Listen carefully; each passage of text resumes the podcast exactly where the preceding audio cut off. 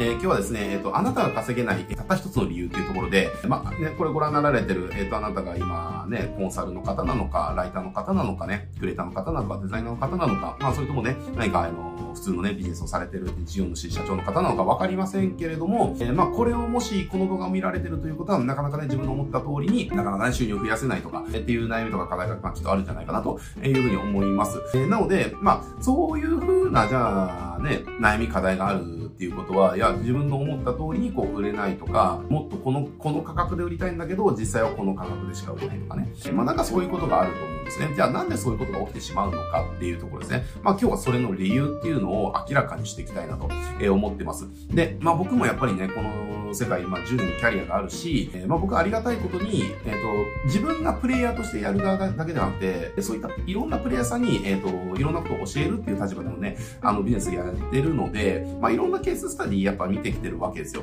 で、いろんなケーススタディ見ていく中で、やっぱりね、稼ぐ人っていうのは、これがね、この原則、これから言う原則ですね。まあ、つまり、稼げない理由となってるところ、これを解消する、えっ、ー、と、たった一つ原則があるんだけども、これやっぱね、無視してないんですよ。全部この原則に沿って、えー、自分の収入を上げてるっていう。まあその原則を実行するアプローチの仕方っていうのはいろんなパターンがあるんだけれども、でも結局この原則は無視してないっていうところありますんで、まあそこをね、今日はちょっと話していきたいなと思います。だから自分のなかなか思い通りにね、こう収入が上がらないよっていう方は、あの、それの解決策この動画でね、わかりますんでね、ぜひ最後までご覧になっていただいて、役立ててみてもらいたいなと思います。じゃあ何が原因なのかっていうところだけれども、これね、原因は一つしかなくて、みんな稼げない人って何やってるのかっていうと、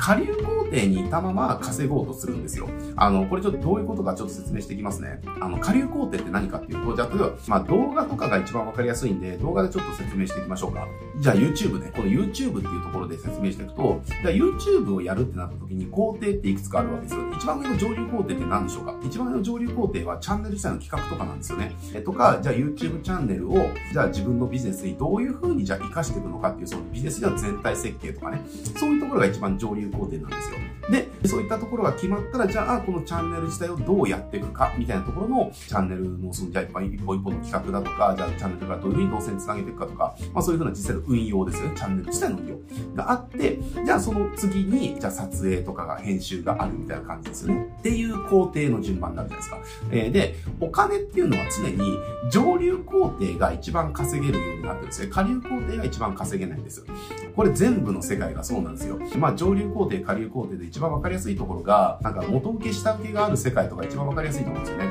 なんだっけな、じゃあ例えばじゃあ国が作ったなんかココア、ココアだっけなんかコロナの接触アプリみたいなのあったじゃないですか。えー、あれとかもちょっと詳しい数字忘れちゃったけど、なんか400億だかなんだかで開発費の予算が確かあったと思うんですよね。ちょっとごめんなさい、数字詳しく覚えてないんだけども、でも実際その国がそういう予算取ったのに、末端のところに一番それを開発した会社に行った時に予算がいくらになってたかっていうと、なんか2億だか、なんか確かそんな感じ。ちょっと400に対して2、これちょっと数字正確どうかわかんないけど、まあそういう感じなんですよね。一体いくつの天下り団体が金だけ抜いたのみたいな話なんですよ。バカなのかみたいな話じゃないですか。じゃあ一番上のところって、ね、国から受注してそれを下請けに流すという、要はつまり仕事を右から左に流すだけで何十億って抜いてるわけですよっていう話。だけど末端のところはもう開発とかですんげえ大変なことやんなきゃいけないのに、たった2億しかもらえないみたいなね。これが、なんだろうな、上流工程と下流工程の宿命なんですよね。えー、だからまあお金が稼ぎたいんだったらお金に近いところの仕事をしなさいっていうのもこれ原理原則で、えー、だからマーティングっていうところで言うんであればお金に近いところって上流工程なんですよね。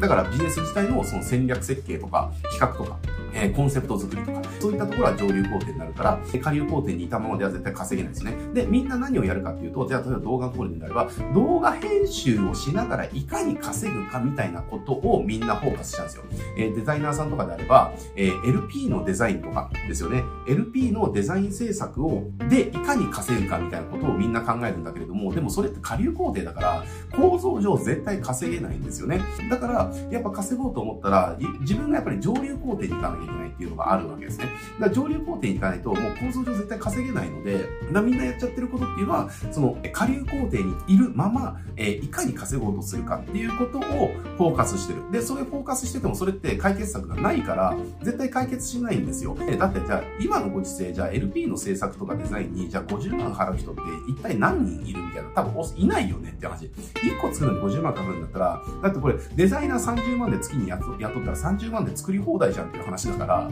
ね、バカだってわかるよねっていう話で。絶対そうするよねって話。内製化するよね。一人雇った方がいいからっていうね。だからじゃあそれをじゃあ50万で売り続けるなんていうのは無理に決まってんじゃんっていう話ですよっていう話。だけどみんななぜか一番下流工程の仕事、デザイナーであればじゃあ LP の制作とか、チラシのデザインとかだし、じゃあ動画の人だったら YouTube の編集とかだし、な、じゃあライターとかであればコピーを書くとかだし、みたいなね。まあそういったところをやりながらいかに稼ぐかっていうことを考えちゃうから、だからうまくいかない。だから稼ごうと思ったら、下流工程の仕事をいかに高く売るかではなくて、そもそも単価が高い上流工程の仕事を売れる自分にいかになってるかっていうことをやっぱ考えていかなきゃいけないっていうのがありますね。あとね、やっぱこれのね、すごく悲惨なところが、上流工程の方が仕事が、なんだろうな、楽なんですよね。まあ楽、まあ楽っていうと語弊があるかもしれないな。労働時間短くなるんですよ。上流工程の方が。だってさっきのじゃあココアとかって言ったら一番上のとこって受注して下請けに発注するだけでしょっていう。何時間かかるのその仕事って話で。だけど一番下流工程の実際にじゃあそのココアのアプリを開発するみたいなところで、じゃあ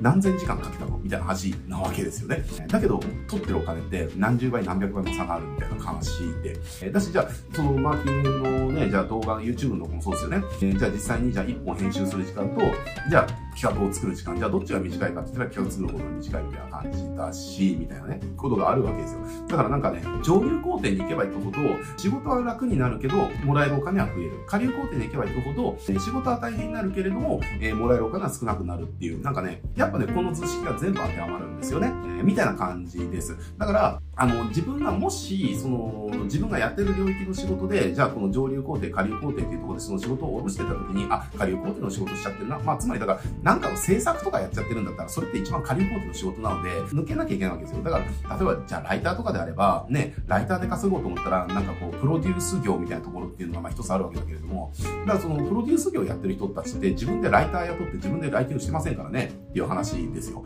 えで、すげえ時間かかってめんどくさいライティングとかっていうのは、えー、雇ってその人たちに安いお金払ってやってもらうみたいな感じ。で、自分はプロデュース料で、じゃあ売り上げの10%くださいね、みたいな。じゃあそれでじゃあ2000万出たら、じゃあ200万もらって、じゃあそのうちの、じゃあ30万ぐらいをじゃあライターさんに渡して、みたいな感じで、まあやってるわけです。で、こっちはだって、ね、プロデュースでこういろいろ頭使ってね、考えて。で、それでじゃあ170万もらうけど、残り30万全部のライティングとかシナリオ作るとかっていうところじゃあライターさんに全部渡して、ライターさん、えー、私のじゃあ5倍、10倍時間かけてやるんだけれども、もらえるお金っていうのは全部ね、5倍ぐらい違うみたいなことが起きるわけですよね。だからこれっていうのはもう構造上やっぱりその上流工程に行けば行くほど、えー、労働時間が少なく、えー、もらえるお金は増えるんだけれども、えー、下流工程に行けば行くほど労働時間が長くもらえるお金が少なくなるっていうのは、これはどの世界でも全く同じことが起きてますので、えー、我々の世界も全くそういうことが当てはまりますよっていうところです。なので、ライター、コンサル、まあコンサルはちょっと違うな、まあライターとかね、クリエイターとかデザイナーの方で、えー、なかなか稼げないよっていう方っていうのは、え、いかにね、やっぱり自分が上流工程に行くかっていうところ、